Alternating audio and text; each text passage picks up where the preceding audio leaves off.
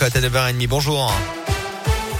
Bonjour Alexis, bonjour à tous. À la une, ce matin, il avait été condamné pour viol sur sa compagne et devait être jugé en appel fin novembre devant les assises de l'Allier. François Barrière abandonne finalement le combat d'après la montagne. L'ancien conseiller municipal de Clermont ne sera donc pas rejugé dans ce dossier et devra purger ses six ans de prison dont il avait écopé en première instance.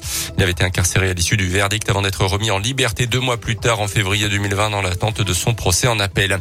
Un jeune puis deux mois en détention provisoire, il comparaissait hier pour violence conjugale mais a demandé un délai pour préparer sa défense.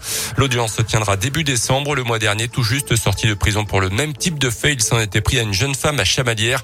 Et bilan, 45 jours d'ITT pour la victime. Pour rappel, le numéro d'urgence en cas de violence conjugale, c'est le 3919. Dans l'actu également, ce chiffre, 98 000, c'est le nombre de rendez-vous pris hier sur Doctolib pour une dose de rappel du vaccin anti-Covid.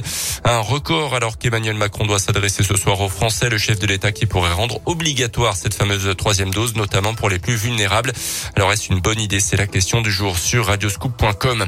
120 gendarmes mobilisés en ce moment en Mayenne dans l'ouest de la France pour tenter de retrouver une adolescente de 17 ans portée disparue depuis hier après-midi lors de son footing. Selon plusieurs médias, son père aurait découvert des écouteurs tachés de sang en bordure d'une forêt. Plus légèrement du foot avec un petit coup dur pour l'équipe de France à quelques jours d'affronter le Kazakhstan en match de qualification pour le mondial au Qatar l'an prochain. Le milieu de terrain français Paul Bogba s'est blessé à la cuisse hier à l'entraînement. Il est remplacé dans le France par le milieu Jordan Verretou.